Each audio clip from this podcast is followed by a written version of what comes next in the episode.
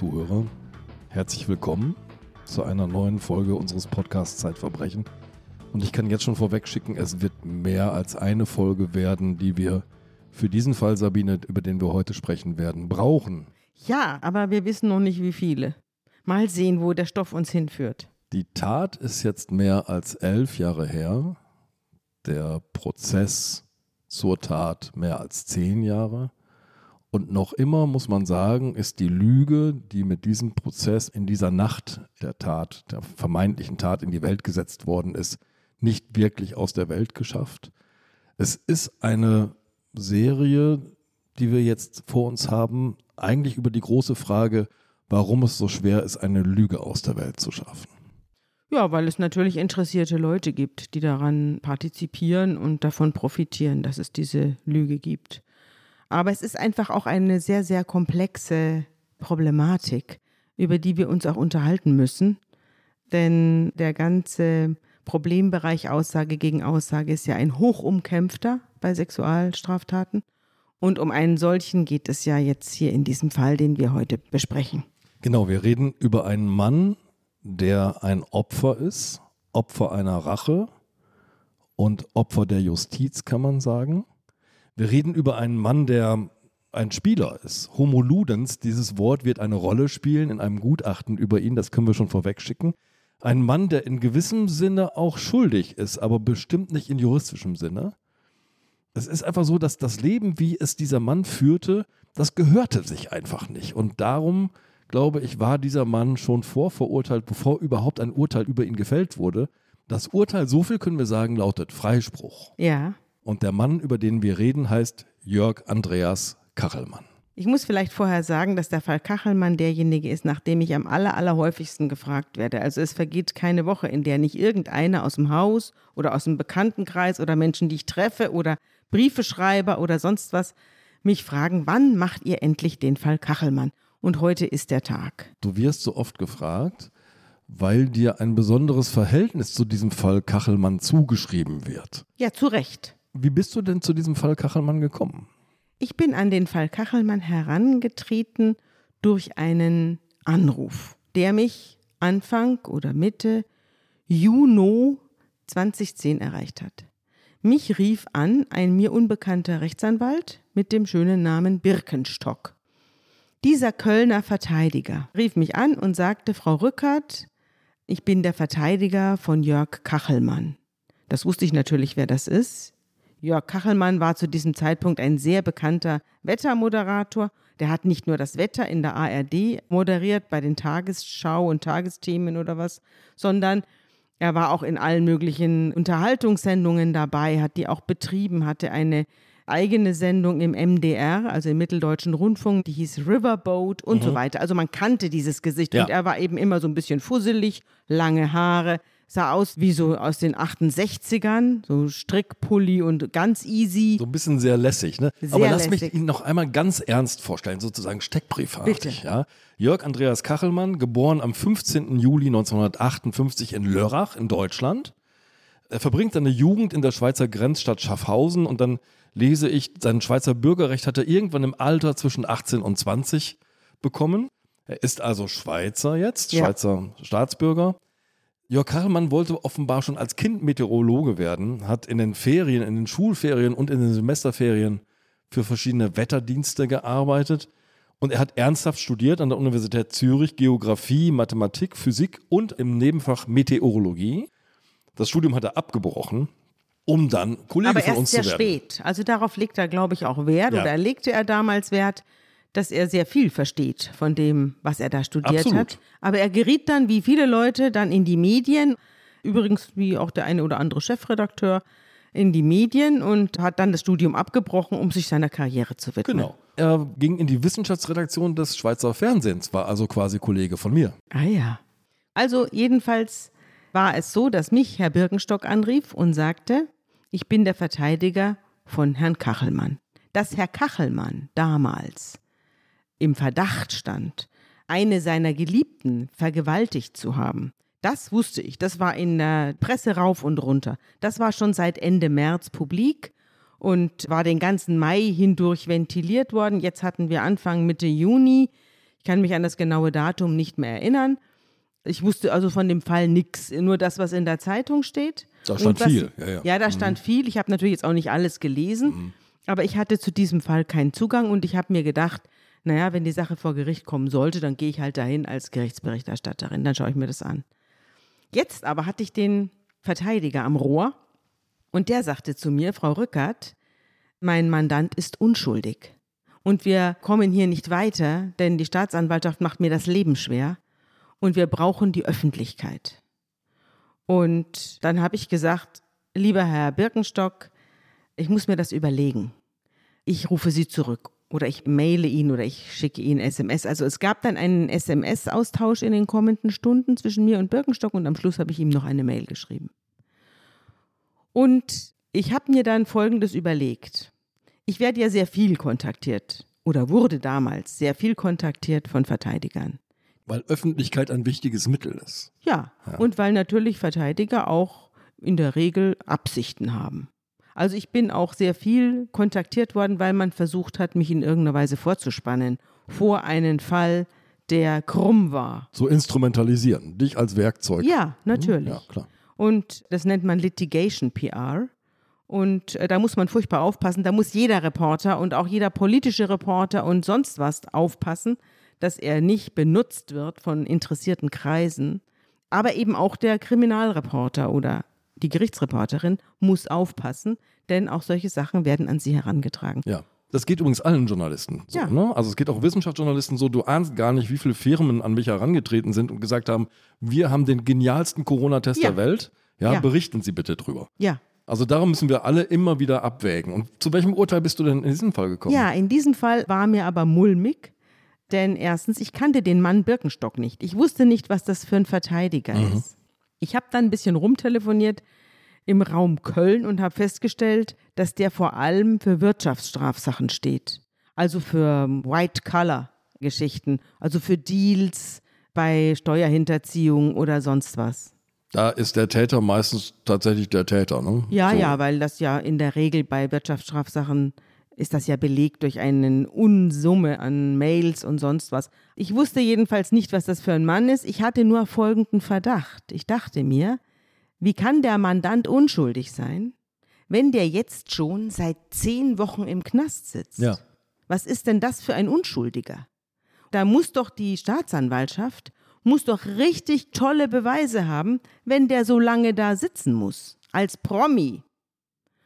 Und warum tut dieser Verteidiger nichts? Also von dessen Wirken habe ich in der Presse nichts bemerkt. Und das war das, was mich dann misstrauisch gestimmt hat. Und ich dachte, der bringt selber nichts auf die Beine und jetzt soll ich das hier rausreißen. Das mache ich nicht. Und schon gar nicht für einen Mandanten, von dem ich überhaupt nichts weiß.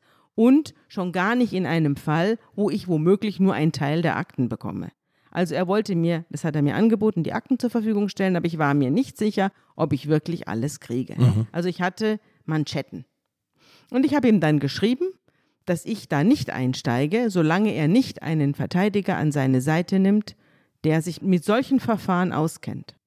Jetzt müssen wir zurückspringen in die Folgen, die es in diesem Podcast gibt. Also jeder, der die Vorgeschichte von Kachelmann und auch von meinem Verhalten in Kachelmann verstehen will, sollte sich jetzt mal schnell die Folgen 20 bis 24 anhören, die da heißen Unschuldig im Gefängnis, ein Ahnungsloser wird mitgerissen, Lug und Trug vor Gericht und die Justiz kratzt und beißt. Genau. In diesen vier Teilen haben wir beide, Andreas, den Fall Amelie erzählt. Genau, eine junge Frau, ja. die ihren Vater und später ihren Onkel falsch beschuldigt genau. hat, sie mehrfach missbraucht zu haben. Ja, genau nicht missbraucht, sondern vergewaltigt zu haben.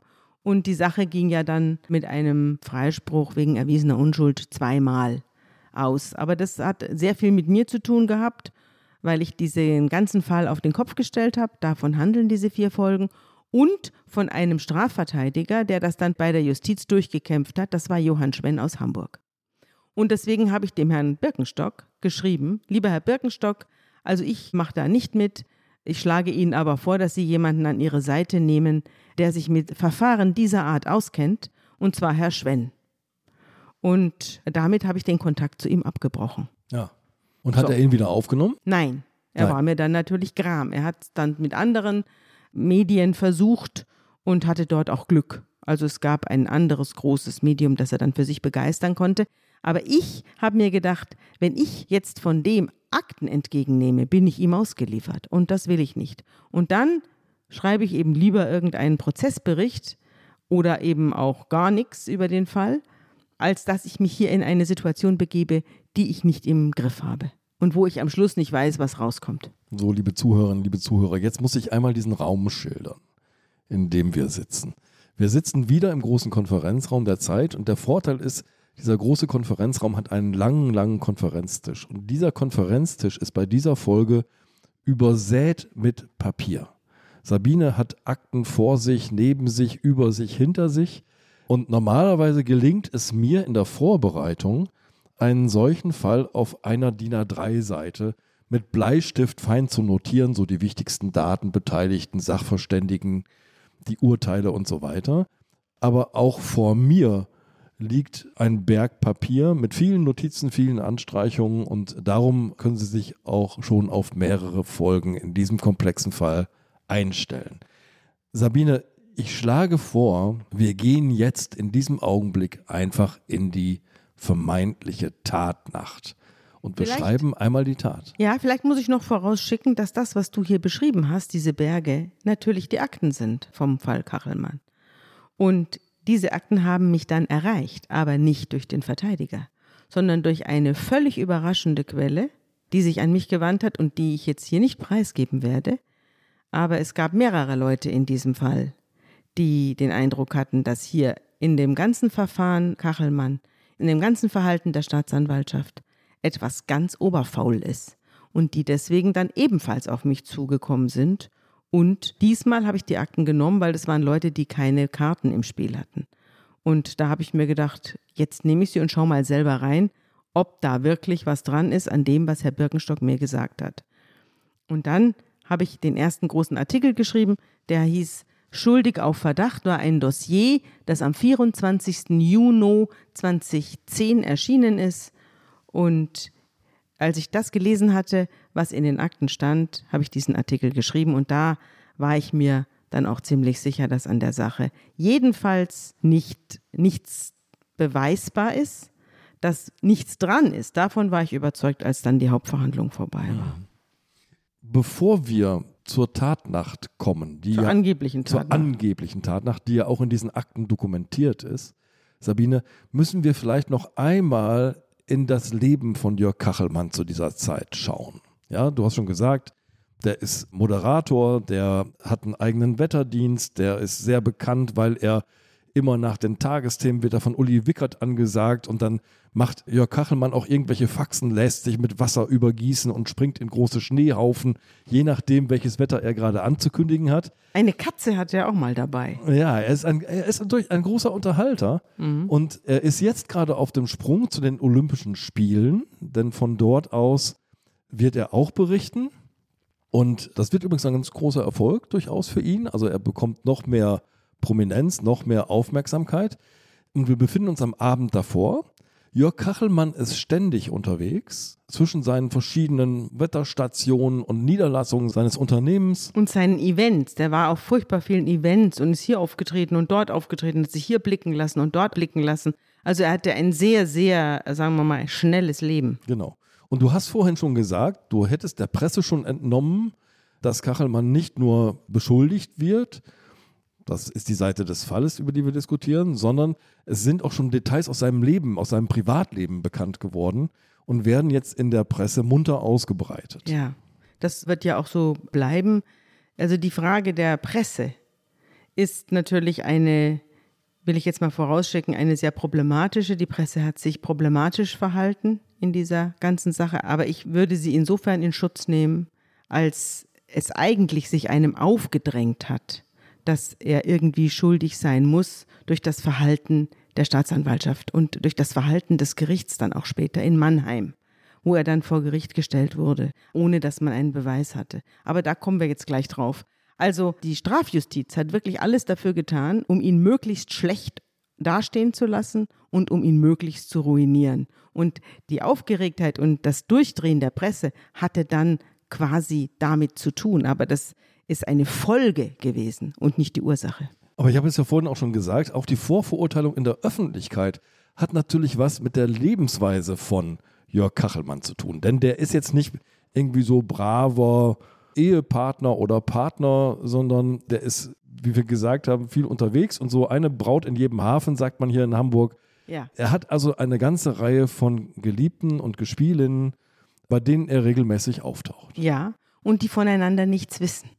Also er hat ein sehr umfangreiches Management, diese ganzen Geliebten voneinander fernzuhalten und präsentiert sich in der Presse oder auch im Fernsehen als ein Single, den irgendwie keine Frau will. Das ist so, dass, dass er von sich darstellt. Er ist geschieden, er war schon mal verheiratet, ist Er geschieden. war schon zweimal verheiratet. Mhm. Er war schon zweimal verheiratet. Und das Interessante ist, dass er zwar gegenüber diesen Frauen eine sehr volatile Beziehung hat. Also die wurden alle von ferne sozusagen auf Kurs gehalten. Also er, diese ganzen modernen Mittel der Kommunikation, SMS, Chats und Skype und sonst was, das hat er alles benutzt so konnte man auch nie feststellen, wo er ist und wie lange er da ist und was er da vorhat. Und er hat dann eben auf diese Weise alle möglichen Frauen, zum Teil die auch gar nicht mehr mit Namen angesprochen, sondern nur Hey Süße und das dann an zehn Leute verschickt.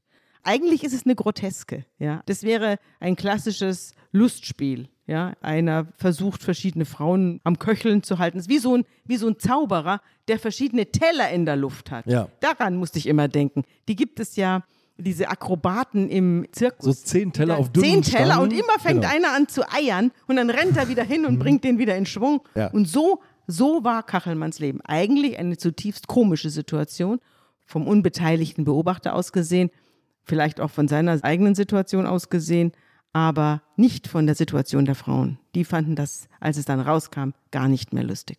Das ist total nachvollziehbar. Darüber reden wir noch, welche Versprechungen ja, er gemacht hat, wie er dieser Teller am Laufen äh, ja. hielt. Ja. Ich habe damals über Kachelmann geschrieben, offenbar haben Wolken, Luft und Winden von Kachelmann derart Besitz ergriffen, dass er selber wurde wie das Wetter. Er zog vorbei. Ja.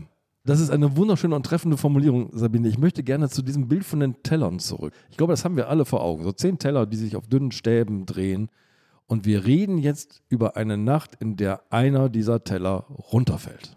Ja. Und das ist die Nacht vom 8. Februar 2010 auf den 9. Februar 2010. Genau.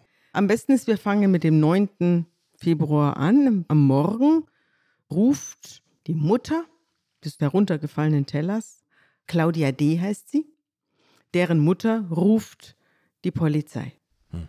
und sagt, ich habe etwas anzuzeigen, meine Tochter ist vergewaltigt worden, so sinngemäß. Dann meldet sich auch bald Claudia D. bei der Polizei und bestätigt das und wird abgeholt und vernommen und untersucht. In der Rechtsmedizin wird zweimal vernommen an diesem Tag, dann am nächsten Tag wieder und am übernächsten Tag wieder. Also sie wird mehrfach vernommen in dieser Zeit. Und sie schildert Folgendes. Sie schildert, sie sei die Lebensgefährtin von Jörg Kachelmann seit elf Jahren mhm. seit 1999 oder 98.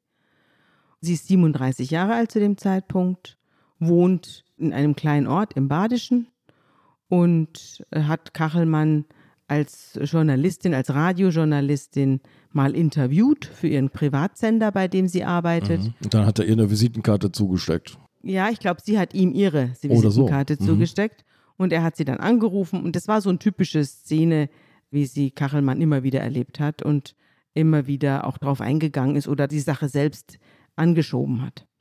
Also er hatte sehr viel Erfolg bei Frauen, das muss man einfach sagen, und hat das auch ausgenützt.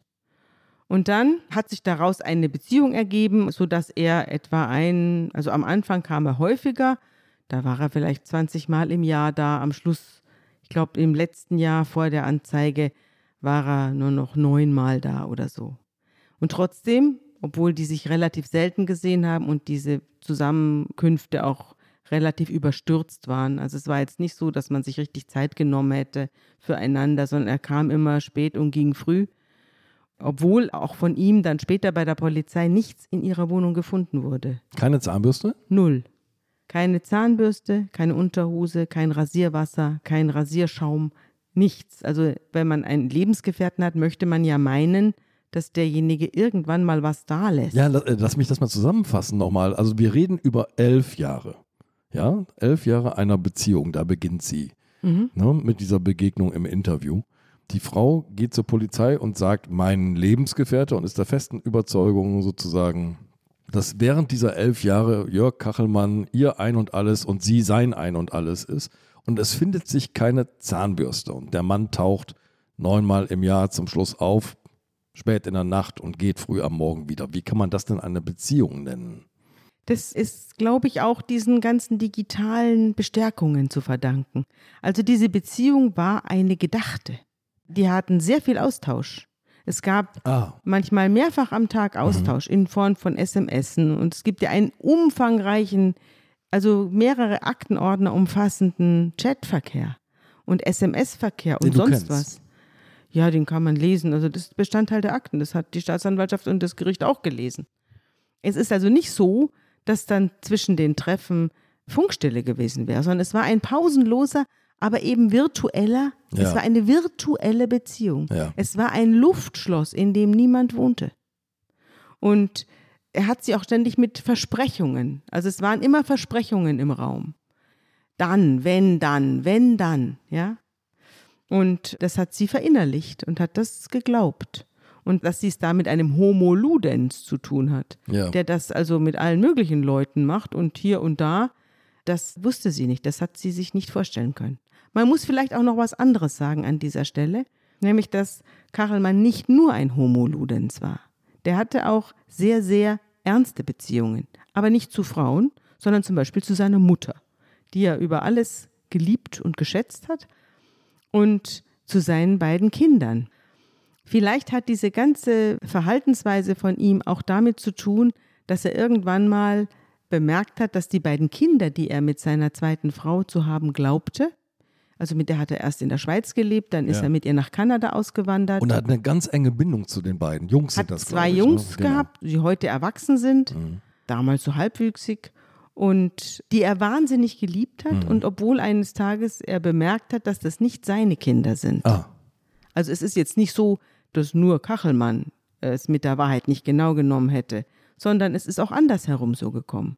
Und er hatte zwei Kinder, die nicht genetisch seine waren, die er aber für seine gehalten hat und, auch nachdem er es erfahren hat, weiter als seine behandelt hat. Also er hat um diese Kinder dann, als es dann um die Trennung ging, als sie sich scheiden ließen, das Paar, hat er auch gekämpft und ist für sie aufgekommen und hat sie bei jeder sich bietenden Gelegenheit, auch während des Prozesses, besucht, ist er nach Kanada geflogen und hat die besucht.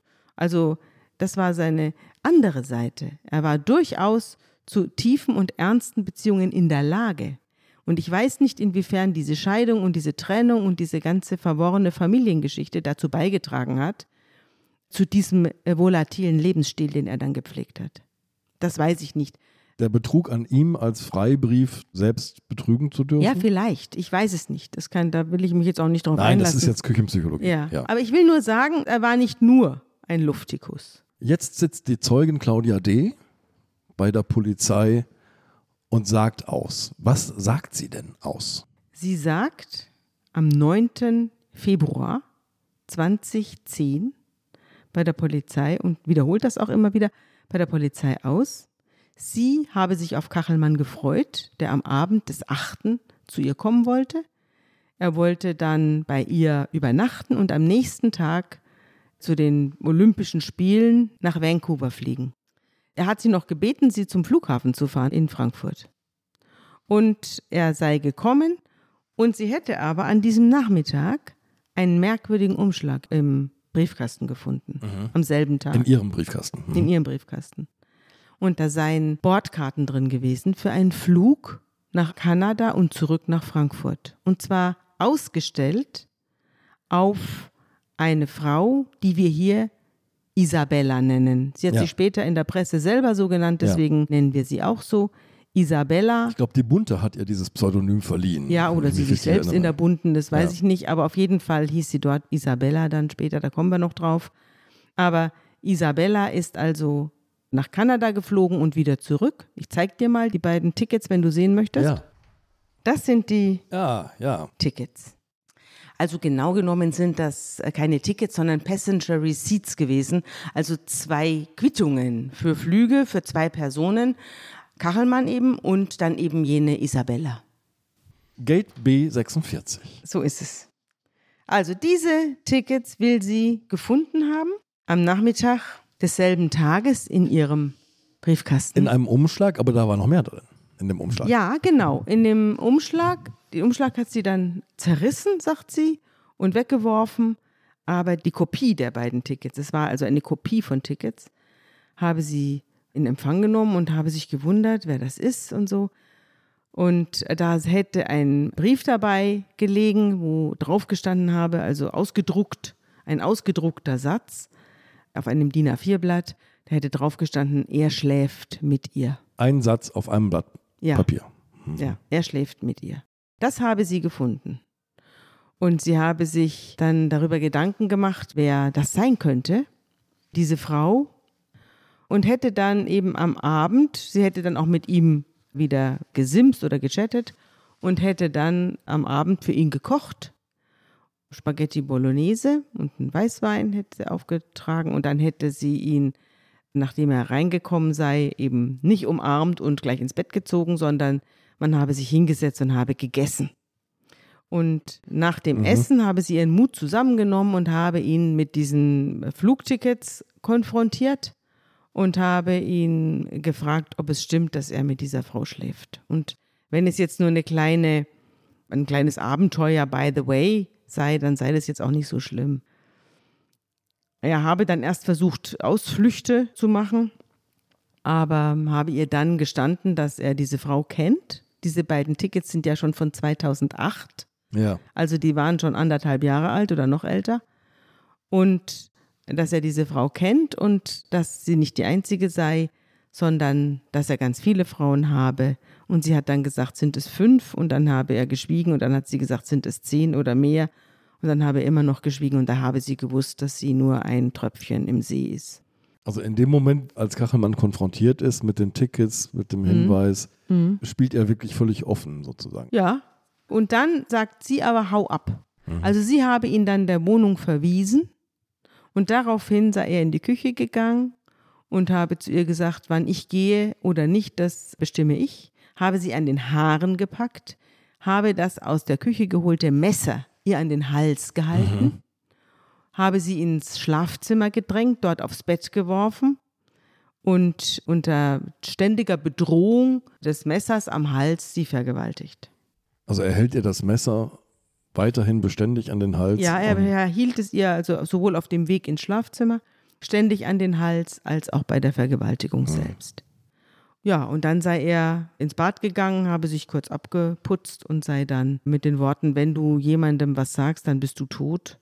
Also mit einer Morddrohung sei er dann gegangen. Hm. Am nächsten Morgen, du schilderst ja jetzt sozusagen ihre Aussage in der Vernehmung. Ja, ich muss dazu noch sagen, dass sie natürlich nicht bei ihren Eltern wohnt, wie man vielleicht hätte jetzt glauben können, sondern sie wohnt gegenüber ihren Eltern. Also die Garten grenzen aneinander. Mhm. Sie ist dann durch den Garten offenbar und ist dann zu ihren Eltern, zu ihren rein Eltern und hat mhm. dann dort das alles erzählt und mhm. die haben dann die Polizei gerufen. Jetzt wird auch die Rechtsmedizin natürlich sofort tätig, das hattest du schon angedeutet, und zwar Rainer Matern ja. der Leiter des Rechtsmedizinischen Instituts der Universität Heidelberg. Genau. Der Was findet sie. der denn? Er findet eine Verletzung am Hals, eine mhm. Schürfwunde an, hier am Kehlkopf. So eine strichförmige. Ja. Mhm. Und er findet große blaue Flecken an den Innenseiten der Oberschenkel. Und er findet Kratzspuren am Bauch und ich glaube auch noch am Arm. Mhm. Und er sagt in seiner Zusammenfassung, dass er jetzt sozusagen nicht weiß, was er davon halten soll. Also es könnte sein, dass das stimmt, aber es könnte auch sein, dass es nicht stimmt. Also es passt zumindest grob mit Ihren Aussagen zusammen. Ja, es passt grob zusammen. Er sagt aber auch, es könnte sein, dass er sich das selbst zugefügt hat. Das sagt er schon? Ja. Am ersten Tag? Ja, er hält das für nicht klar, ob es Selbstbeibringung oder Fremdbeibringung ist. Und dabei bleibt er auch. Bis zum Schluss. Bis in die Hauptverhandlung sagt er, für ihn ist das ein Non-Liquid. Also ein nichts Genaues weiß man nicht. Es könnte alles sein. Aber die Vernehmungsbeamtin, die Kriminalhauptkommissarin aus dem Ort, in dem Claudia D. lebt, die sagt einen Satz, der dann eine sehr große Wirkung entfaltet, nämlich nach hiesigem Empfinden machte Frau D. einen glaubwürdigen Eindruck. Sie wurde dann später in der Hauptverhandlung wurde sie gefragt, worauf dieser Satz begründet ist. Ja. Wodurch Frau D. einen glaubwürdigen Eindruck machte. Und darauf konnte sie keine Antwort geben. Mhm. Also sie hat einen Satz gesagt aus einem Bauchempfinden heraus, aus einer Intuition heraus, ohne dass es irgendeinen kriminalistischen Grund dafür gab. Mhm. Frau D. wurde übrigens auch gefragt, ob sie die Frau, auf die dieses Flugticket ausgestellt war, also mhm. Isabella, ob sie die kennen würde. Und daraufhin sagte sie der Polizei, nein, ich habe nach der Frau gegoogelt, habe eine gefunden mit dem Namen, die bei einer Personalfirma arbeitet, habe aber keinen Kontakt aufgenommen. Ob es sich um diese Frau auch handelt, weiß ich auch nicht. Mhm. Das hat sie ausgesagt. Wir haben jetzt die Schilderung der Opferzeugin und wir haben einen vermeintlichen Täter. Die Opferzeugung sitzt am nächsten Morgen bei der Polizei. Mhm. Der vermeintliche Täter, wo ist der denn? Also, wo ist Jörg Kachelmann? Kachelmann ist abgeflogen und ist in Kanada und macht dort seine Berichterstattung, weiß von nichts. Aber wo hat Kachelmann denn übernachtet, wenn sie ihn rausgeschmissen hat? Ja, Kachelmann hat ja die Wohnung verlassen und fuhr dann Richtung Frankfurt zum Airport Hotel. Hat sich dort eingecheckt um 3.30 Uhr und hat an der Rezeption eine junge Dame angetroffen, mit der er dann geschäkert hat. Das wusste die auch noch, die wurde später dann als Zeugin gehört. Ach so, da kommt jetzt kein verstörter Mann irgendwie. Nein, der äh, war auch sehr aufgeräumt, hat dort auch nachts äh, geschäftliche Mails geschrieben, hat noch dieses und jenes erledigt im Laptop, das hat man dann alles noch gefunden und flog am nächsten Tag nach Kanada. Also der wirkt mehr oder weniger ungerührt. Entspannt. So, entspannt. Ja, also ungerührt, ja. So kann, wie man es nimmt, egal. Also jedenfalls, er kommt jetzt nicht aufgelöst und blickt sich um, ob ihm einer gefolgt ist oder so, das alles nicht. Er fliegt dann nach Kanada und kommt am 20. März zurück. Ja. Und er ahnt nicht, was ihn da erwartet. In den frühen Morgenstunden oder am Vormittag kehrt er zurück und wird dort abgeholt von Miriam. Miriam ist eine Studentin, 25 Jahre alt, mhm. Studentin der Psychologie, die in Konstanz Psychologie studiert und die ihn abholt und es kommt dann zu Umarmungen und so weiter. Das wurde alles dokumentiert, weil um ihn herum waren bereits zehn Polizeibeamte von denen er nichts wusste. Es war ihm nur sehr auffällig, dass mit ihm zehn Leute in einen Aufzug wollten. Ja. Also er bestieg den Aufzug, um zum Parkdeck zu fahren, wo ja. sein Auto stand. Ja. Und da drängten unglaublich viele Leute rein. Und er hat sich gefragt, wo die alle herkommen. Dass das alles Beamte sind, das hat er dann erfahren, als er ausstieg oben. Sag mal, diese Miriam, ist das denn eine von den zehn oder mehr? Miriam ist eine seiner Freundinnen, mhm. die auch glaubt, die Lebensgefährtin zu sein. Mhm. Da gab es mehrere. Isabella gehörte auch dazu. Mhm. Und die gab es nach wie vor. Und noch weitere, die sich für Lebensgefährtinnen hielten. Anja, Katharina, so jedenfalls die Pseudonyme ja. in der Presse. Ja, ja, so hießen die dann. Und einige, die in der Presse waren, die hatten auch schon längst keine Beziehung mehr zu ihm. Er hat dann auch später gesagt, dass er mit zu vielen gar keine Beziehung mehr hatte. Die haben sich dann als Geliebte vorgestellt, obwohl die Sache längst abgeschlossen war. Aber es spielt auch keine Rolle. Also es ist nur jetzt wichtig, dass er von einer anderen Frau abgeholt wird, die dann auch aus allen Wolken fällt, erstmal mhm. dadurch, dass sich jetzt diese ganzen Personen, die damit in den Aufzug gestiegen sind, jetzt auf einmal umdrehen und ihn festnehmen, ihm einen Haftbefehl vorlegen und ihn mitnehmen. Sie ist dann dabei, als das Auto durchsucht wird. Sie bleibt dann als Zeugin sozusagen zurück mhm. und beobachtet die Autodurchsuchung. Interessant war auch an der Polizei, also es, diese Polizei spielt ja dann eine recht fragwürdige Rolle in der ganzen Sache. Also ich habe ja gerade den Satz glaubwürdiger Eindruck und so weiter mhm. vorgelesen. Später in der Hauptverhandlung kam dann auch raus, dass zum Beispiel der federführende Kriminalbeamte, dass der seine Tochter dabei der hatte. Der Einsatzleiter ja. dieses, dieser ja, Verhaftung. Genau, mhm. genau. Der hatte seine Tochter mit, die war irgendwie auf der Polizeischule oder Polizeianwärterin. Die hat er da mitgenommen, damit sie mal bei einer Promi-Verhaftung dabei sein kann. Also das war schon sehr fragwürdig, wie sich die Polizei da benommen hat. Lass mich mal da nach, kurz nachfragen. Die Verhaftung findet ja statt auf einem Parkdeck am Frankfurter Flughafen. Ja. Und bei dem, was ich so in der Vorbereitung gelesen habe, ist diese Verhaftung noch relativ diskret. Wir haben es ja wirklich mit einem prominenten, bekannten Fernsehgesicht zu tun. Und ich denke doch, im Vorfeld eines solchen Verfahrens gilt auch hier und für jemanden, der ein bekanntes Gesicht hat, eine Unschuldsvermutung. Also ja. muss man den doch schützen. Die ganze Zeit, also zwischen dem 9. Februar und dem 20. März ist ja einige Zeit vergangen. Und in dieser Zeit ist nichts durchgesickert, dass es eine Ermittlung gegen Kachelmann gibt. Das mhm. wusste niemand. Mhm. Das ist nicht durchgesickert. Und obwohl die Anzeigeerstatterin, Frau D., also immer wieder gedrängt hat, man möge ihn doch noch festnehmen, bevor er fliegt. Das war ihr ganz wichtig, dass er noch vorher erwischt wird. Aber damit hatte sie keinen Erfolg. Man hat ihn fliegen lassen und hat ihn dann abgepasst, als er zurückkam. Ja. Das wurde dann später vom Gericht auch gewürdigt, dass er nicht dort geblieben ist, dass er nicht in die Schweiz geflogen ist oder in Amerika geblieben ist, wie man es ja von einem Täter, der hier eine hohe Strafe zu erwarten hat. Es war ja eine schwere Vergewaltigung mit einer Todesdrohung und mit einem Messereinsatz. Also das war eine richtig schwere Straftat erwarten hätte können. Naja, zumal er hatte Teile seiner Firma, glaube ich, seines Firmensitzes in der Schweiz, aber er hatte auch Vermögen in Kanada, er hatte mhm. ja auch seine Söhne in Kanada, das heißt, mhm. er hätte natürlich auch da mhm. bleiben können. Ja, Jetzt hätte da bleiben aber, können. Genau. Hatte aber nicht, sondern er kam fristgerecht zurück und war halt verabredet mit Miriam, mit der er sich ein schönes Wochenende ausgemalt hatte, das aber dann keinen Verlauf nahm, weil Verhaftung. Und dann kehrte also Miriam auch völlig verdattert von diesem Erlebnis zurück und wurde dann auch konfrontiert mit der Tatsache, dass sie nur eine von vielen war. Mhm. Oder jedenfalls von mehreren. Kachelmann kam in Untersuchungshaft, er wurde gleich festgenommen und verhaftet und kam in Untersuchungshaft.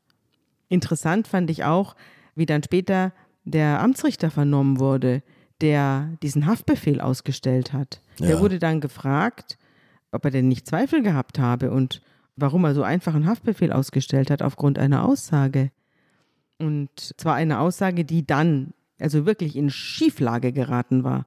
Da komme ich gleich noch drauf. Und dann hat er gesagt, er kann sich nicht vorstellen, dass jemand einen anderen falsch beschuldigt. Das übersteigt seine Vorstellungskraft. Das hat er vor Gericht gesagt. Da habe ich mich gefragt, was tut der Mann auf diesem Posten? Ja? Wozu braucht man die Strafjustiz, wenn jede Aussage wahr ist? Wenn das so wäre, dann könnte man die Polizei abschaffen, die Staatsanwaltschaft, da könnte man gleich alle hinrichten, gegen die irgendein Verdacht geäußert wird. In der Wissenschaft ist ja Zweifel das entscheidende Prinzip. Nichts wirklich fest zu glauben, sondern immer wieder zu fragen, ist das so? Ja. Das muss doch auch vor Gericht und in solchen Ermittlungen das Prinzip sein, finde ich. Ja, ist, es sollte es ja auch sein und das wird auch auf den Polizeiakademien gelehrt, ehrlich gestanden, dass der Zweifel die ständige Begleiterin der Ermittlung ist und dass die größte innere Stärke eines Kriminalbeamten darin besteht, sich von seinen eigenen Theorien und Hypothesen zu verabschieden. Der Kriminalbeamte muss ununterbrochen Hypothesen bilden und sich dann wieder davon verabschieden. Schlimm ist der Kriminalbeamte, der eine Hypothese hat und dann daran festhält, wie der Vatikan am vorgaliläischen Weltbild, der dann also als längst schon alles bewiesen ist, immer ja. noch glaubt, dass die Sonne sich um die Erde dreht. Ja? Und so ähnlich war es hier auch. Und so ähnlich war es ja auch im Fall Amelie. Deswegen habe ich auf diesen Fall hingewiesen vorher. Jetzt ist Jörg Kachelmann festgenommen und wie schildert er denn die Nacht vom 8. auf den 9. Februar? Ja, er schildert die Nacht jetzt nicht unähnlich, aber anders. Und zwar in den wesentlichen Teilen anders. Ja. Also er sagt, er sei spät angekommen. Sie habe auch schon ein paar Mal nachgefragt, wo er bleibe. Und sie habe auch gesagt, dass jetzt bald die Heizung ausfällt. Also die Heizung wird abends um 11 Uhr abgestellt. Deswegen muss er sich schicken. Und dann hat er Gas gegeben und ist dann eben kurz vor 11 Uhr eingetroffen. Es war auch wieder typisch, nicht? Er kam wieder auf den letzten Drücker. Und er sagt dann, man sei dann sehr vergnügt zusammen ins Bett gegangen. Und erstmal. Ja. Auch wegen der also Heizung. Also die Wohnungstür steht offen, glaube ich. Ne? Also sie, sie lässt ihn rein, hat die ja, Wohnungstür genau. offen stehen lassen. Ja, und man begibt sich dann gleich ins Schlafzimmer und hat dort Sex. Und das Einzige, was ihm wirklich aufgefallen sei an diesem Abend, war, dass sie ihn gefragt hat, liebst du mich wirklich? Mhm. Das ist ihm im Gedächtnis geblieben. Ansonsten ist die Erzählung relativ schematisch, was das Gericht darauf zurückführt, dass er einfach so viele Erlebnisse in dieser Hinsicht hat dass er die alle durcheinander bringt. Also dass er das gar nicht mehr klar schildern, detailliert schildern kann, was ihm passiert ist. Und er sagt halt, man sei zusammen im Bett gewesen und dann hätte man sich hingesetzt und dann hätte man erst gegessen. Ja. War es die Bolognese oder die Linsensuppe? Also, das ist tatsächlich, der lebt ja, das muss man sich ja vorstellen, der pendelt ständig hin und her zwischen verschiedenen Frauen. Ich weiß gar nicht, wie er seine Er wusste auch nicht mehr, was es gegeben hat. Ja, wie er seine verschiedenen Nachrichtenströme auseinanderhält. Denn wer lügt, bringt sich ja selber in große Schwierigkeiten, braucht ja ein elefantöses Gedächtnis. Ja, ja. das ist die Leistung. Jedenfalls hat er dann mit ihr gegessen, sagt er, und dann wird es ähnlich. Er sagt dann, dass sie ihm tatsächlich diese Flugtickets vorgehalten mhm. habe und gesagt habe, ja, die hat mir heute jemand in den Briefkasten getan. Was ist da los? Und er versucht dann auch zuerst so ein bisschen auszuweichen und dann sagt das ihr, dass er die Frau kennt. Insofern unterscheidet sich seine Ansage von ihrer, dass er nicht sagt, ich habe 20 Freundinnen oder 10 oder was, sondern er sagt nur, er kennt diese Frau und die ist auch eine Freundin von ihm. Mhm. Und daraufhin hätte sie gesagt, sie könnte diese Beziehung dann nicht weiterführen und er habe sich dann von ihr verabschiedet und sei gegangen. Ja, und habe sie dann aus seinem Gedächtnis gelöscht. Er hat sie auch aus seinem Handy gelöscht. Innerhalb kürzester Zeit hat er eben einfach diese Nummer gelöscht. Das war's. Nach elf Jahren ist es schon, sagen wir mal, aus den Augen, aus dem Sinn, ne? fährt ins Hotel und damit ja, sind wir wieder seine, an dem Punkt, genau. den und dann sagt er, haben. habe er dort noch was gearbeitet, was mhm. dann auch durch den Laptop belegt ist und dann sei er abgeflogen und völlig überrascht worden von der Festnahme, als er sich mit Miriam getroffen hat. Mit Miriam muss man vielleicht noch sagen, Miriam hat ja später dann ausgesagt über Jörg Kachelmann, auch von ihrer Überraschung, dass sie eben da eine von vielen war und hat aber dann eben gesagt, ja, ich habe das zur Kenntnis genommen, es hat mich schon erschüttert und es hat mir nicht gefallen, aber er war zu mir immer gut. Dann wurde sie gefragt vom Gericht, wie das jetzt weitergeht mit ihr und Kachelmann. Kachelmann saß ja auch da, der in der mhm. Hauptverhandlung. Und dann hat sie ihn gar nicht angeguckt, sondern hat gesagt, sie wisse das nicht. Das würde sich dann zeigen. Also war vollkommen cool. Jetzt hast du schon gesagt, wir haben den 8. Februar, das ist das Datum der vermeintlichen Tat. Mhm. Und wir haben den 20. März, das ist das Datum der Verhaftung. Ja. Was ist denn in dieser Zeit mit den Aussagen von Claudia D. passiert? Also man wird die ja nicht nur am ersten Tag vernommen haben und protokolliert haben und dann ja. lässt man das Ganze ruhen, nein, sondern nein. jetzt müssen doch Ermittlungen beginnen, oder? Ja, die Ermittlungen haben begonnen, aber die waren relativ oberflächlich. Also man hat an der Aussage der Claudia D. keinen Zweifel gehabt.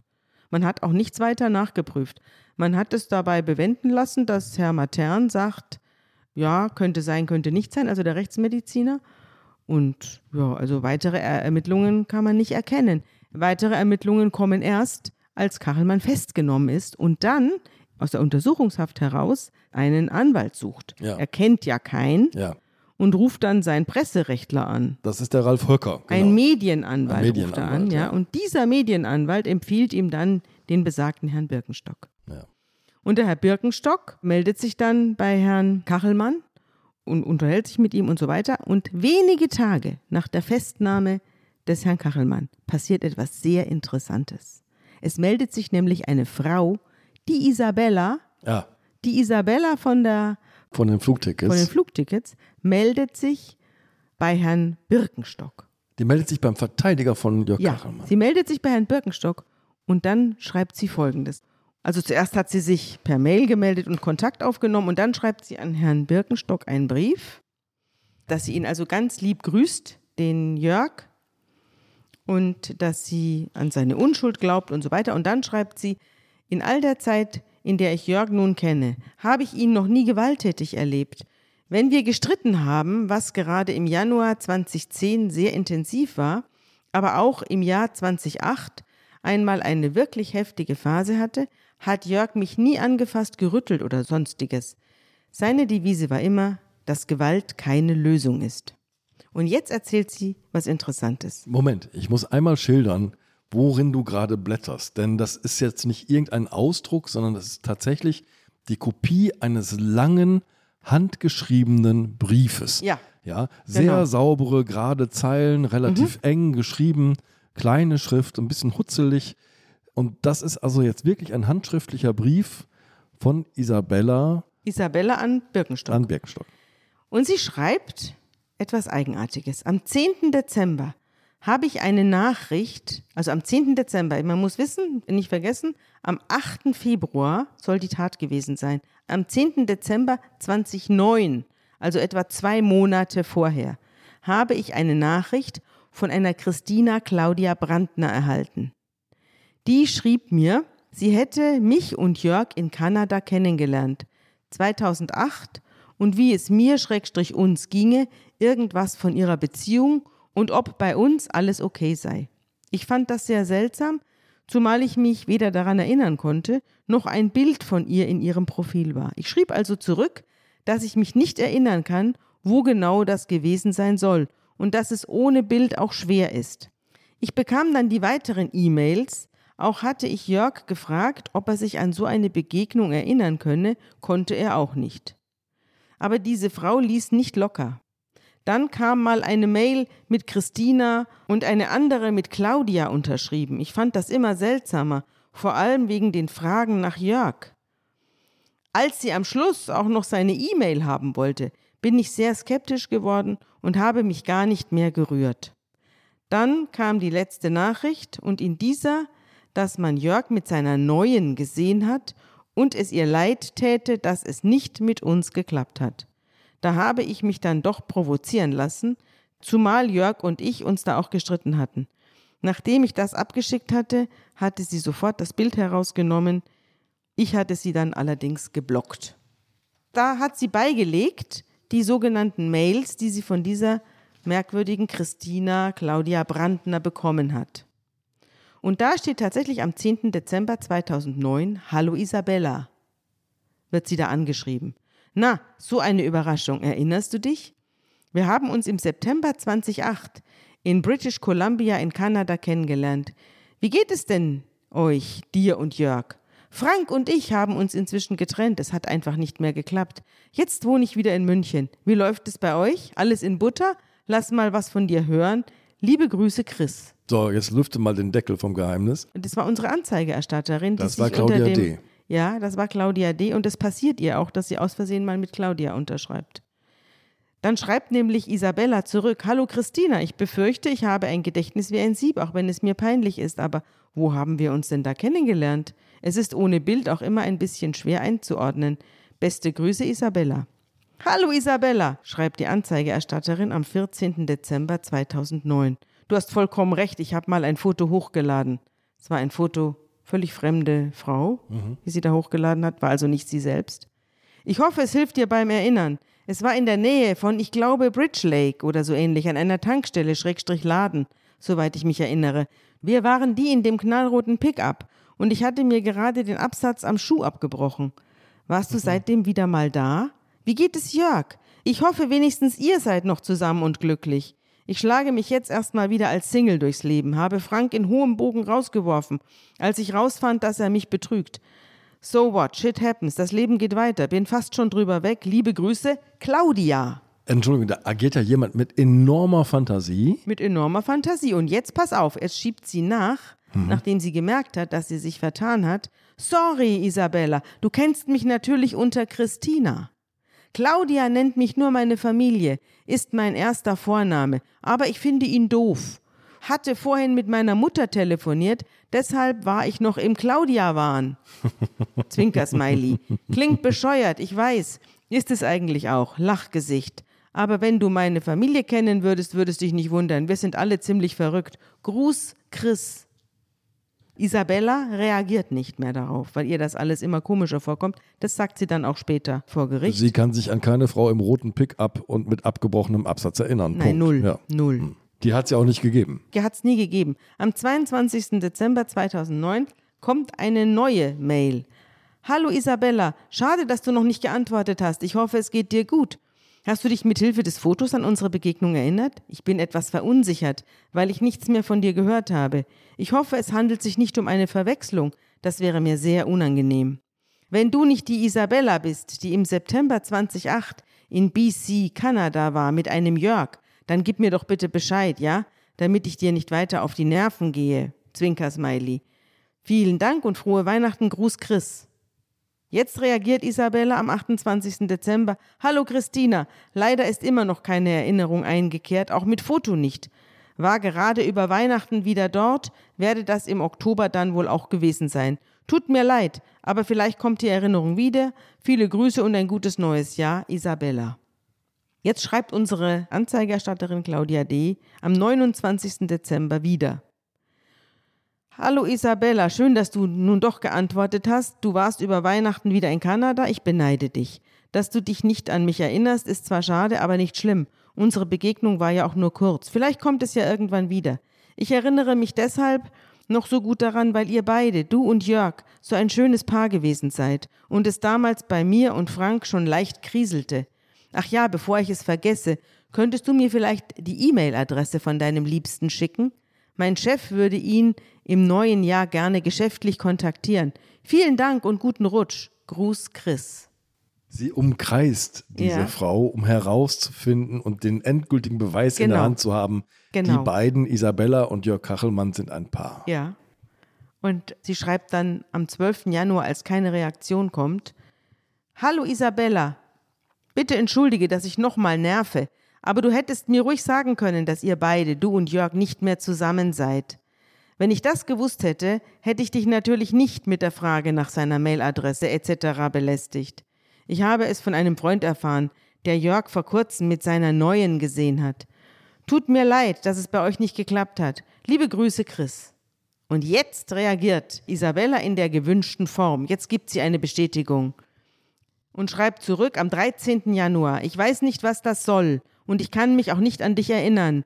Aber ich finde es sehr seltsam, dass es hier immer um meine Beziehung geht und du Jörgs E-Mail haben möchtest. Und nun diese seltsame E-Mail.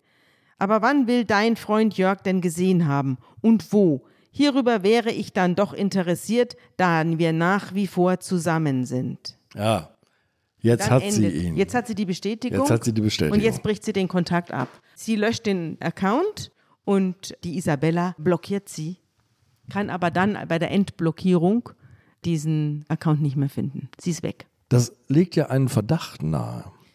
Ich will mal sagen, was der Verdacht dann gebracht hat. Die Staatsanwaltschaft hat dann auf Bitten des Verteidigers den Laptop der Nebenklägerin beschlagnahmt. Mhm. Und da war dann dieser Chat drauf mhm. und da kam dann auch raus, also es gab verschiedene Nachvernehmungen. Die Frau wurde dann auch von der Staatsanwaltschaft nachvernommen und immer wieder nachvernommen. Es ist eine lange Geschichte, wie man ihr draufgekommen ist weil sie sehr lange bei der Behauptung geblieben ist, diese Flugtickets am Nachmittag desselben Tages in ihrem Briefkasten zu gefunden ja. zu haben. Ja. Aber sie hat das dann später aufgeben müssen und hat dann gesagt, sie hätte diese Flugtickets schon lange vorher in ihrem Briefkasten gefunden. Und wer hat den Zettel geschrieben mit diesem einen Satz, er schläft mit ihr? Man hat ihr dann gesagt, passen Sie mal auf, jetzt werden wir mal überprüfen, ob Sie das nicht selber geschrieben haben und ob Sie das nicht irgendwo, wir werden jetzt alle möglichen Laptops beschlagnahmen und auch ihren Arbeitsplatz und durchwühlen und so weiter. Und, so weiter. Mhm. und dann hat sie zugegeben, dass sie diesen Brief erschläft mit ihr selbst geschrieben hat. Und dann wurde sie gefragt, wie sie an diese Tickets gekommen ist. Und dann hat sie gesagt, ein großer Unbekannter habe sie angerufen. Ja. Und sie verwechselt mit Isabella und ihr dann diese Tickets in den. Also, sie hat eine Geschichte nach der anderen erfunden, wie sie an die Tickets gekommen sein will. Festgestellt hat man, dass sie bereits ein Jahr vor der Anzeige nach dieser Isabella gegoogelt hat und sie auch gefunden hat. Das weiß man. Zwar im Februar 2009 bereits wusste sie, dass es die gibt. Und äh, da die Tickets von 2008 sind, ist das Gericht später davon ausgegangen, dass sie die Tickets beim Durchwühlen irgendwelcher Taschen von Kachelmann gefunden hat. Das kann man ihr nicht nachweisen. Das ist auch eine Annahme des Gerichts, dass sie ihr irgendwie in die Hände gefallen sind, schreibt das Gericht. Werbung. Liebe Hörerinnen und Hörer, Sie möchten das Magazin zum Podcast einmal unverbindlich testen? Dann lassen Sie sich Ihre persönliche Zeitverbrechen-Ausgabe gratis nach Hause liefern. Jetzt bestellen unter www.zeit.de/slash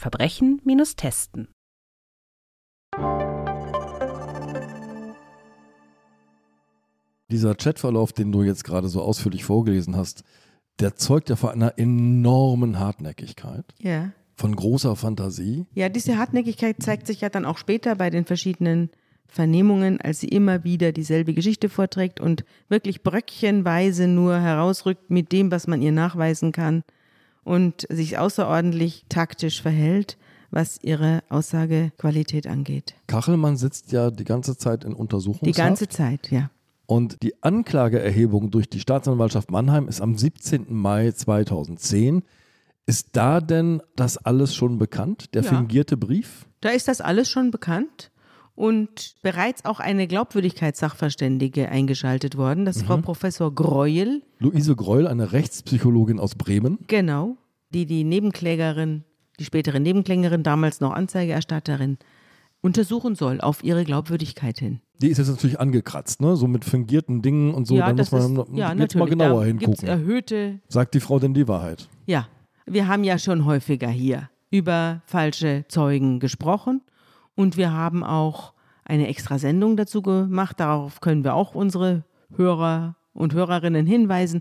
Das ist die zweite Sendung überhaupt, die wir gemacht haben. Ja. Warum lügen Sie? Warum lügen Sie? Ist die Nummer zwei ganz am Anfang unserer Serie, wo also auch Beschuldigungen, also der gefährlichsten Art, erhoben werden. Mord wird da vorgeworfen und sonst was.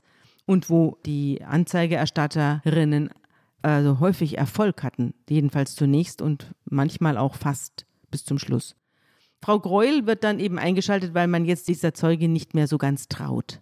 Und äh, weil man den Eindruck hat, die ist ja hochgradig manipulativ und hat ja nicht nur jetzt diese fremde Frau angelogen mit ihrer fingierten E-Mail-Adresse, sondern sie hat ja auch die eigenen Eltern angelogen. Sie hat diese ganze Geschichte, dass sie da nachmittags diese beiden Tickets gefunden habe, hat sie ihren Eltern auch erzählt und hat das auch aufrechterhalten. Sie hat es auch ihrem Therapeuten erzählt. Sie ist nämlich dann in Therapie gegangen und zwar nachdem die Sache öffentlich wurde und ein unglaublicher Mediensturm eingesetzt hat. Ja. Die ganze Sache wurde offenbar von den Ermittlungsbehörden durchgestochen und kam dann an die Presse und dann begann ein Riesensturm auf alle möglichen Leute, unter anderem eben auch auf die Anzeigeerstatterin. Und die hat sich daraufhin in Therapie begeben zu einem Therapeuten, der hieß Seidler.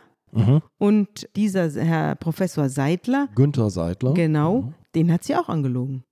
Also dem hat sie die gleiche Geschichte erzählt. Aber ziemlich erfolgreich. Ja, Herr Seidler hat ihr dann geglaubt. Da komme ich aber dann später drauf, weil die ganzen Äußerungen von Herrn Seidler wurden ja dann auch Gegenstand in der Hauptverhandlung. Da kommen wir dann später drauf. Jetzt spielt das noch keine Rolle. Das reicht, wenn wir wissen, dass er ihr bedingungslos geglaubt hat und dass sie eben nicht nur die Behörden angelogen hat, sondern eben auch ihr privates Umfeld. Luise Groll, die Rechtspsychologin, spricht sehr lange mit Claudia D. Zu welchem Urteil kommt sie denn? Ja, sie kommt zum Urteil, dass die Aussagequalität schlecht ist und die Aussage nicht einmal die Mindestanforderungen an eine glaubhafte Aussage erreichen. Das testet man anhand von was? Wie detailreich ist das? Ja, Woran genau. genau sie wird immer wieder, erinnern? ja, also was ihr besonders auffällt, ist, dass es eine sehr detailreiche und mit innerer Anteilnahme verbundene und überzeugende Aussage dieses Streits gibt. Ja. Dieses Streits um die Flugtickets. Und dann eine sehr eigenartige Aussage zum eigentlichen Tatgeschehen. Zur Vergewaltigung zu Zur Vergewaltigung mhm. selber sagt sie Dinge aus, die nicht gewesen sein können. Also Unglaubwürdiges und Unmögliches, sagt sie da. Sie beschreibt Dinge, also zum Beispiel, dass sie die ganze Zeit das Messer am Hals gehabt haben soll. Das kann nicht sein, wenn er gleichzeitig sie und sich selbst entkleidet haben soll. Also diese ganze Beschaffenheit, da will ich jetzt auch nicht ins Detail gehen, weil das einfach auch eine sexuelle Handlung schildert, ja. ja. Aber die gesamte Schilderung dieser sexuellen Handlung ist für Frau Professor Greuel nicht überzeugend. Und sie sagt, das kann so nicht gewesen sein. Und gleichzeitig stellt sie eben fest, dass diese Frau ein dringendes Bedürfnis hat, Kachelmann hinter Gitter zu bringen, dass sie einen großen Ehrgeiz entwickelt hat in dieser Hinsicht und dass sie entsetzlich zerstört ist von der Abkehr des Kachelmann von ihr. Ja. Und von diesem Verlust und von diesem Betrug. Und dann schreibt sie, dass sie, also Frau D., ihre Falschaussagen auch unter Befragungsdruck durchgehalten hat, begründet aus aussagepsychologischer Sicht eine zusätzliche Problematik. Sie hat dadurch nämlich nicht nur ihre Fähigkeit zur Konstruktion und Aufrechterhaltung einer Falschaussage unter Beweis gestellt, die man ihr bei ihrer hohen Intelligenz und sprachlichen Kompetenz im Übrigen auch ohne diesen Umstand attestiert hätte. Sie hat aber auch ein Bemühen erkennen lassen, durch strategische Selbstpräsentation als glaubwürdige Zeugin manipulativ auf die Vernehmung einzuwirken, was wiederum Zweifel an ihrem Bemühen um Aussageobjektivität begründen kann. Von wann datiert dieses Gutachten, Sabine? Das Gutachten ist vom 31. Mai. Da ist bereits Anklage erhoben worden. Die Anklageerhebung, habe ich ja vorhin schon gesagt, hat am 17. Mai stattgefunden. Das Landgericht Mannheim lässt am 9. Juli die Anklage in vollem Umfang zu. Ja, und Frau Greul wird ja dann auch dort aussagen in der Hauptverhandlung. Sie wird über ihr Gutachten sprechen. Sie schreibt ja weiter. Sie hat also festgestellt, umfassende Erinnerungslücken. Also gerade bei den Phasen, die eigentlich objektivierbar sein müssten. Ja. Da hat sie Erinnerungslücken. Zum Beispiel, wie kam die Wunde an den Hals? Da macht sie wechselnde Aussagen. Wie kamen die blauen Flecken an die Oberschenkel? Da sagt sie, weiß sie nicht, kann sie nichts dazu sagen. Wie kamen die Kratzer an den Bauch? Sagt sie auch nichts dazu. Also alles, was objektivierbar ist, wird nicht durch eine Aussage gedeckt. Umfassende Erinnerungslücken macht Frau Greul geltend. Zum anderen hat die Analyse ihrer nachweisbaren Falschbeschuldigungen, Klammer auf, Flugtickets, Kontaktaufnahme zur Zeugin Isabella, Klammer zu, ergeben, dass sie gerade hier auch Erinnerungslücken geltend macht und dadurch ihr Aussagemanagement absichert. Und dann, nachdem sie also auf diese Aussage nicht viel gibt, macht Frau Groll noch eine Tür auf. Sie sagt, die Aussage selber weist erhebliche Mängel auf, die bereits die sogenannten Mindestanforderungen betreffen. Demzufolge kann ein etwaiger Erlebnisgehalt der Aussage oder umschriebene Aussagekomplexe auf der Ebene der Aussagequalität nicht bestätigt werden.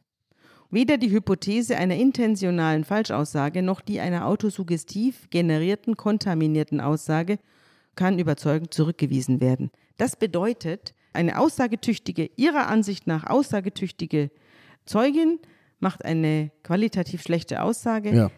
Das kann darauf zurückzuführen sein, dass eine beabsichtigte Falschaussage ist. Es kann aber auch, und dadurch macht sie jetzt noch eine Tür auf, eine Möglichkeit sein, dass die Frau durch ein Trauma, eine Autosuggestion hat, dass sie sich das eingebildet hat oder dass sie auf jeden Fall in ihrer Wahrnehmungsfähigkeit eingeschränkt worden sein könnte durch ein traumatisches Erlebnis. Ja. Und das beschäftigt dann weitere Sachverständige, auf die wir dann in der nächsten Folge eingehen können. Insgesamt wurden zwölf Sachverständige beschäftigt mit diesem Fall im Laufe der verschiedenen Prozesse. Es gab ja später noch weitere Prozesse. Insgesamt waren es zuletzt zwölf, so habe ich es jedenfalls gezählt. Wahrscheinlich waren es noch mehr, aber es waren zwölf, die vor Gericht kamen. Ich habe hier elf auf meiner Liste. Äh, mhm. Na gut, dann kann es sein, dass ich. Ähm, es kann auch sein, dass ich einen übersehen habe. Ja. Jetzt müssen wir einmal nochmal auf die Öffentlichkeit gucken, bevor wir zur Hauptverhandlung kommen. Ja, ich muss vielleicht noch dazu sagen, dass es auch eine Spurensachverständigen gab, das ja. Landeskriminalamt. Das ist Nummer 12. Baden-Württemberg. Genau. Herr Bäsler war da da und der hat auch das Spurensachverständigengutachten gemacht. Und die Spuren haben in nichts die Aussage gedeckt. Also weder gab es am Messer, am fraglichen Messer, eine Spur von Kachelmann. Das ist ganz wichtig. Ja, noch gab es an der Schneide des Messers eine Spur. Die Sachverständigen haben dann gesagt, da hätte massenweise DNA dran sein müssen, sowohl von Kachelmann als auch von ihr, ja. wenn sie hier die ganze Zeit eine Wunde am Hals hat, mhm. an der herumgeschilfert worden sein soll. Beides hat man nicht gefunden. Es war DNA von ihr drauf, aber nur ein bisschen, also ganz normal. Und von ihm gar nichts Nachweisbares. Und die Rechtsmediziner, die dann von Birkenstock eingeschaltet wurden, die haben sich unterschiedlich geäußert, aber alle in mehr oder weniger klarer Weise darauf bestanden, dass es Selbstverletzungen sein sollen, die an den Beinen und die Kratzspuren, dass das selbst beigebrachte Sachen sind. Selbst beigebrachte Verletzungen durch die Zeugin selber. Darüber reden wir noch ausführlich, ja. wenn wir zum Prozess kommen. Das ist auch sehr wichtig. Also es gibt vor Prozessbeginn zunächst mal ganz klar nachgewiesen, dass dieser Brief, den Claudia D. in ihrem Briefkasten vorfindet, von ihr selbst fingiert ist. Mhm. Das hat sie auch zugegeben. Damit mhm. hat sie auch eine Falschaussage zugegeben. Es ist klar, dass die Gutachterin Luise Groll sagt, naja, ich kann dieser Aussage nicht trauen. Das ist eine sehr aussagefähige Zeugin und hier hat sie so eklatante Lücken, was den Kern der Tat angeht, der vorgeworfenen Tat, das passt nicht zusammen. Mhm. Und es gibt erste Gerichtsmediziner, die sagen, die Dinge, die uns hier vorgezeigt werden, die blauen Flecken, das am Hals, die Kratzer, die können auch sehr gut und sind sogar wahrscheinlich selbst beigebracht mhm. von der Zeugin.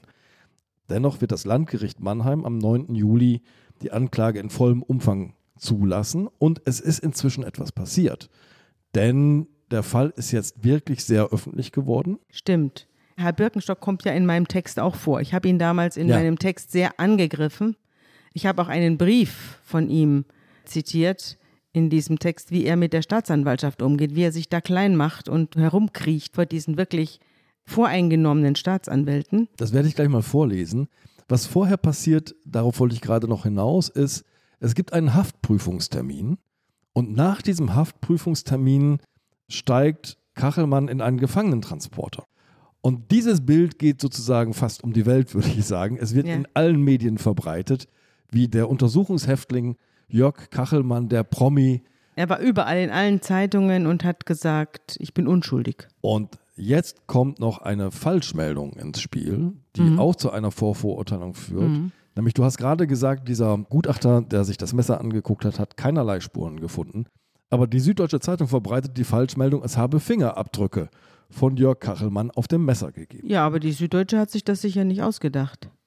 Die hat das sicherlich von der Staatsanwaltschaft genau. mitgeteilt genau. bekommen. Genau. Die Staatsanwaltschaft hat immer behauptet, dass seien Spuren drauf, obwohl ich habe ja das Gutachten von Basler, da steht nichts davon drin. Und die Staatsanwaltschaft hat auch behauptet, das Gutachten der Frau Greuel würde die Aussage der Anzeigeerstatterin stützen. Also auch das Gegenteil von dem, was drin stand. Ja. Das war also eine vernichtende Öffentlichkeitsarbeit, die ganz bewusst von der Staatsanwaltschaft Mannheim betrieben worden ist. Es geht sogar noch weiter und noch schlimmer, nämlich ein Jahr noch nach dem Prozess, ein Jahr nach dem Freispruch für Jörg Kachelmann, verbreitet die Staatsanwaltschaft die Behauptung, es habe auf dem Messer DNA-Spuren von Jörg Kachelmann gegeben. Ein Jahr später. Ein das Jahr wusste später. ich gar nicht, dass sie ja. das dann immer noch behauptet haben. Und die Staatsanwaltschaft wurde durch einen Gerichtsbeschluss zu einer Unterlassungserklärung gezwungen. Also sie musste dann eine Unterlassungserklärung abgeben, diese falsche Tatsache hm. nicht mehr zu verbreiten. Also da kann man sich gut vorstellen, wie es damals in der Inquisition gewesen ist. Das müssen auch so ähnliche Leute gewesen sein. Also völlig verbohrt und von einem Jagdfieber gepackt, das irgendwann mal dazu geführt hat, dass man sich selber verteidigen mhm. musste. Am Schluss ging es ja gar nicht mehr um die Frau. Da war die Staatsanwaltschaft damit beschäftigt, ihr eigenes Fehlverhalten irgendwie in der Öffentlichkeit zu verteidigen. Das ist jetzt für Reinhard Birkenstock wirklich kein leichtes Gegenüber, diese Staatsanwaltschaft. Aber jetzt zitiere ich deine Stelle aus dem Dossier über Reinhard Birkenstock. Zu Opferzeugen und Staatsanwaltschaft gesellt sich für Kachelmann aber noch ein drittes Problem. Reinhard Birkenstock sein eigener Verteidiger. Zwar muss man dem Kölner Rechtsanwalt zugutehalten, die Lügen der Opferzeugin von Anfang an gerochen, nachgeforscht und die Staatsanwälte zu den entscheidenden Ermittlungen angehalten zu haben. Darüber hinaus gibt es aber wenig, was sich an Birkenstocks Verteidigung rühmen ließe. Während des gesamten Ermittlungsverfahrens hat er es unterlassen, den dringenden Tatverdacht, der Kachelmanns Freiheitsentzug begründen soll, mit einer Haftbeschwerde anzugreifen. Das aber wäre spätestens am 20. April erforderlich gewesen, jenem Tag, an dem sich herausgestellt hatte, dass Claudias Aussagen auf Lügen und einem gefälschten Brief basieren. Darüber haben wir, Sabine, ja. gerade ausführlich gesprochen. Die spärlichen Briefe des Verteidigers an die Staatsanwaltschaft legen die Befürchtung nahe, er beherrsche nicht das gesamte der Verteidigung zu Gebote stehende Instrumentarium der Strafprozessordnung gleichermaßen virtuos. Statt das Landgericht und wenn nötig das Oberlandesgericht anzurufen und zu versuchen, Kachelmanns Haftentlassung zu erzwingen, nähert sich Birkenstock den Strafverfolgern auf Samtpfötchen und sucht vor allem das Gespräch. Als die beiden Staatsanwälte trotz der zutage getretenen Lügen ihrer Zeugin keinerlei Anstalten machen, Kachelmann auf freien Fuß zu setzen, kritisiert Birkenstock deren Unbelehrbarkeit zwar, schiebt aber aus Gründen der Redlichkeit, wie er hervorhebt, rasch Versöhnliches nach. Und jetzt zitiere ich aus einem Brief von Reinhard Birkenstock an die Staatsanwälte. Sie beide haben sich nicht nur stets meine Bedenken gegen den Verdacht angehört, sondern sie sind auch meinen sachlichen Beweisanregungen soweit praktisch durchführbar, jeweils stets nachgekommen. Sie haben mir ihre Aufmerksamkeit in einem Ausmaß gewährt, das ich jedem Verteidiger nur wünschen kann. Dabei hatte ich den Eindruck, dass sie meine Argumente nicht nur hören, sondern auch in ihre Verdachtsprüfung einbeziehen. Ich betone erneut, dass ich stets und ständig, wenn sie nicht durch Hauptverhandlungen verhindert waren, von ihnen empfangen und angehört worden bin. Meine Güte. Wer solche Äußerungen, schreibst du, auf sich wirken lässt, den wundert nicht, dass Kachelmann noch sitzt. Selbst wenn Birkenstocks Schmusekurs seinem reinen Glauben an das Gute im Staatsanwalt geschuldet sein sollte, bei seinen Adressaten dürfte er eine ganz andere Wirkung hervorrufen. Ein Verteidiger, der für den Mandanten nicht zu den Waffen greift, läuft Gefahr, ungewollt die unausgesprochene fatale Botschaft zu vermitteln, der Vorwurf träfe zu. Auf leisen Sohlen verteidigt man nicht den Unschuldigen, sondern den Täter. In den Medien wird Birkenstock mit dem Satz zitiert, Vergewaltigung sei eben ein Delikt, bei dem man schneller verhaftet als enthaftet ist. Dazu, dass die Enthaftung seines Mandanten Kachelmann etwas länger dauert oder vielleicht sogar ganz ausbleibt, könnte auch die Durchsetzungsschwäche seines Verteidigers beitragen. Sabine, es ist am Ende so, dass Birkenstock nicht derjenige ist, der für Jörg Kachelmann diesen Freispruch erwirkt. Aber dazu kommen wir in der nächsten Folge. Ja, in der Tat. Ich freue mich drauf.